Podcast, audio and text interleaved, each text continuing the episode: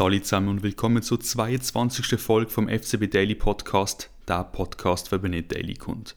Heute habe ich eigentlich gehofft, euch nach einer 9-Punkte-Woche zu können begrüßen, aber aus dem ist leider doch nicht geworden. 6 Punkte Spiel gegen Lugano ist 0 zu 1 verloren gegangen und der Abstand auf Platz 6 ist jetzt auf 8 Punkte gewachsen. Wir haben den Match im Griff gehabt, nicht zugelassen gegen die schwache Luganesi und sie machen aus zwei Schüssen zwei Goal, wobei dann eins noch Offside war. Leider Kololi hat zwei Riesenchancen gehabt, die hätten müssen sitzen? Und auch der Abdullahu hat nach dem Saipi-Fehlpass alle Zeit von der Welt gehabt und rutscht dann ausgerechnet beim Schuss aus. Wer sie vorne nicht macht, bekommt sie dann halt hinten. Und auch in den letzten 15 Minuten, wo der FCB nun mal alles vorgeworfen hat, hat es einfach nicht passieren. Mit dem Sieg war der Meisterschaftsrunde Platz zum Greifen noch gesehen und jetzt fühlt sich der Sieg gegen IB meiner Meinung nach gerade etwas weniger wertvoll an. Die direkte Konkurrenz hat nämlich gewonnen und wieder mal sind es die Ex-FCB-Spieler, die uns hier beistellen. Neben Steffen, der bei Lugano das Goal gemacht hat, ist es bei Vinti Doltayev, der dort weitermacht, wo er vor dem Afrika Cup aufgehört hat und schießt mit seinem 10. Scorerpunkt Vinti zum Sieg und darum auch wieder vor unserer FCB. Doltayev hat schon 6 Goal gemacht die Saison, was doppelt so viel ist wie unser Topscorer, der Innenverteidiger Fabian Frey. Man merkt also, wo unser Problem liegt, der Sturm. Wir machen einfach keine Goal. Der Bar jetzt zwar in Winti zwei Goal gemacht und es hat uns ja alle auch gefreut, aber wenn man ganz ehrlich ist, sind es einfach zwei Abstauber gesehen, wo man halt machen muss. Was aber in seiner Situation auch nicht ganz selbstverständlich ist. Und man muss auch mal zuerst mal richtig stehen, um so Goals zu machen. Dass der Knopf gelöst ist und da jetzt alles in Grund und Boden schießt, kann man also wegen diesen zwei Goals nicht erwarten und das haben wir dann gegen Lugano auch gesehen. Stand jetzt habe ich trotzdem immer noch ein besseres Gefühl, wenn ich sehe, dass der Bar in der Statusstelle steht, wie wenn so Jovanovic ist. Wenn der reinkommt, geht gefühlt nicht mehr im Sturm. Bei der Flanke, die auf ihn sollte kommen, gibt es auch immer noch Verbesserungspotenzial. Gerade wenn ich hier an einen Gauto denke, der unterirdische Ball bringt und wenn er mit seinem schwachen Linken etwas machen muss, völlig verloren ist. Ziemlich undankbar für einen Stürmertyp wie der Jovanovic, der nicht der schnellste ist und auf seine kreativen Mitspieler angewiesen ist. Das Goalproblem sollte Albion Arieti lösen, der für mich schlimmste Transfer, seitdem ich die Insta-Seite.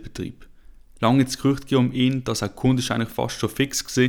Zwei verschiedene Leute haben mir können sagen, dass der Medizincheck am Sonntag ist und plötzlich postet 1893 Live Sport, dass der Medizincheck am Montag ist.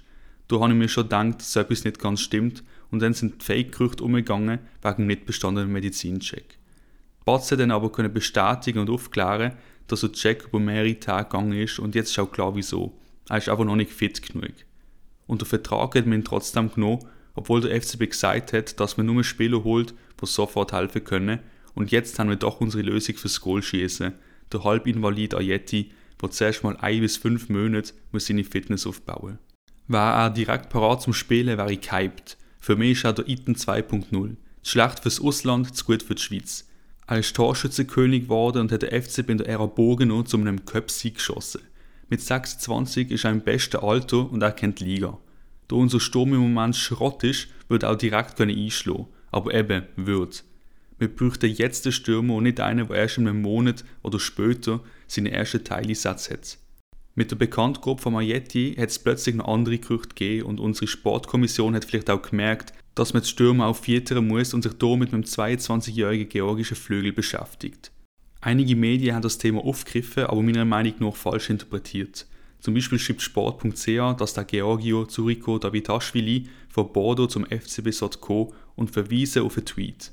Wenn man dort aber mehr dahinter geht, kann man schnell herausfinden, dass der FCB Scheins 3 Millionen geboten hat, der Spieler das aber abgelehnt hat, weil er nach seinem Goal gegen Angers doch will in Frankreich bleiben mit ihm hat man einen relativ erfahrenen Spieler bekommen, der mit 22 schon 32 Nazi-Spiele gemacht hat und unsere Flügelspieler ein bisschen mehr Druck machen wird.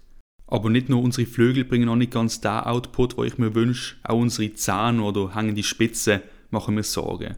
Von mir aus könnte man Demir und Augustin per sofort abgehen. Der Demir ist gegen Lugano völlig unsichtbar und im Sommer eh weg. Der Augustin ist ein Mysterium für sich, zeigt Einsatz und kämpft, aber wenn er am Ball ist, ist er im Kopf ein Schritt voraus, aber sein Körper immer noch einen hinterdrein und verliert dann oftmals den Ball. Lieber habe ich dann Kololli oder Gauto hinter dem Stürmer stehen und eine Böhne oder ein See, wenn er wieder fit ist, auf dem Flügel. Bei diesen zwei Personalien bin ich glaube ich nicht der Einzige und es sind wieder zwei Spieler mit großen Namen, die nicht das zeigen, was man sich beim Transfer versprochen hat. Und wenn der Sigua endlich wieder fit ist, hat sich das Thema hoffentlich auch bald gegessen. Und dann hat es eh nicht mehr so viel Platz auf dem Bänkli. Einer, der gegen Lugano auch nicht auf dem Bänkli war, ist Michael Lang. Er ist im Gegensatz zum Ayeti ohne FCB-Jacke auf der Tribüne gesessen und einer, der uns noch bis zum 15. Februar im Deadline Day in der Schweiz noch verloren könnte. Alles andere macht für mich keinen Sinn, es sei denn, er will sie hochdotierten Vertrag noch aussitzen. Der Celestini sagt nämlich Woche für Woche, dass er ihn im Team behalten will, aber schlussendlich sitzt er 90 Minuten auf dem Bänkli oder wie am Samstag sogar noch auf der Tribüne. Es macht für mich keinen Sinn. Ich bin ein grosser Lang-Fan und ich hoffe, dass er noch wechselt und spielt, statt nur noch umzusitzen und dann seine Karriere zu beenden im Sommer. Spannend wird das ganze Thema Rechtsverteidigung auch wieder, wenn der Trage und der zurück sind. Der Vujo hat sich ja jetzt dort festgespielt und in der Innenverteidigung wartet auch Van Bremen auf seine Minute. Und auch dort wird dann hoffentlich bald mal der Komas wieder zurückkommen und dann haben wir fast schon ein Luxusproblem bei der Auswahl. Darum wäre es umso verständlicher, wenn man jetzt so lange zur GC wird ziehen. Zwar nicht von GC, aber vom FC Zürich ist dafür der Giacomo Colotto in Nachwuchs vom FCB gewechselt. U16 Nazi-Stürmer gilt als großes Talent und hat wieder Onyek Bule an seinem 16. Geburtstag direkt beim FCB den Vertrag unterschrieben. Natürlich steht er auch bei SBE Management unter Vertrag der Agentur von Philipp Dage. Darum verwundert es auch nicht, dass er beim FCB gelandet ist. Der Colotto reiht sich ein in eine Liste von talentierten Spielern, die von anderen Vereinen in der Schweiz abgeworben werden, um dann bei uns den Durchbruch zu schaffen. Nur zur Erinnerung, genauso hat es der Dave auch beim Junior C, Ackerhomen und Böhne gemacht. Die Strategie ist bei denen voll aufgegangen und beim Colotto können wir also gespannt sein, was auf uns zukommt. Am Mittwoch ist das nächste Highlight von dieser Saison. Am 6. spielt dann die U19 in der Youth League gegen Bayern München in einem K.O.-Spiel um den Einzug ins Achtelfinal. Ich bin dann auch dabei und falls es noch Tickets gibt, lohnt es sich vorbeizuschauen. Und wenn nicht, kannst du spielen auf Blue Zoom live im Fernsehen. Um sich bestmöglich vorbereitet zu können, ist U21 mit dem Trainer Cantalupi mit denen Spielen ins Trainingslager nach Spanien, in der Youth League spielen werden. Der Jahrgang ist brutal und das Schaufenster ist natürlich umso gefährlicher für den FCB. Aber der Böhne und Ackerhomen auch dabei sind, weiß ich nicht. Wäre natürlich von Vorteil, aber die Qualität in der Breite ist so gut, dass der Verlust sogar verkraftbar war. Wenn wir gerade beim Nachwuchs sind, dort hat beim U15-Testspiel gegen den FC Zürich der 14-jährige Testspieler aus Afrika, der Yusuf Taufik, ein Goal gemacht, von dem wir ja letzte Woche geredet. Der FCB hat 2 zu 8 gewonnen und beim Yusuf bin ich wirklich gespannt, was mit ihm noch passieren wird oder was sich der FCB einfallen lässt. Weil wie gesagt, der Bub ist 14 und aus Afrika eingeflogen worden. Und zum Schluss noch, weil mich so viele Leute gefragt haben, ich sitze im Jockel im C, aber am Samstag habe ich mich gefühlt wie in der Kurve. Es hat sich an meinem Platz angefühlt, wie ein Surround-System in die Kurve gesungen hat und bei jedem Schrei hat es ein Echo vom Altersheim zurückgegeben. Das war's wieder mit der Folge. Wenn es euch gefallen hat, dann lasst eine Bewertung auf Spotify da. Man kann auch hier followen. Und wenn ihr es noch nicht gemacht habt, dann lasst auch auf Insta bei FC Basel 1893 Memes und FCB Daily ein Follow da. Bis zum nächsten Mal. Ciao zusammen.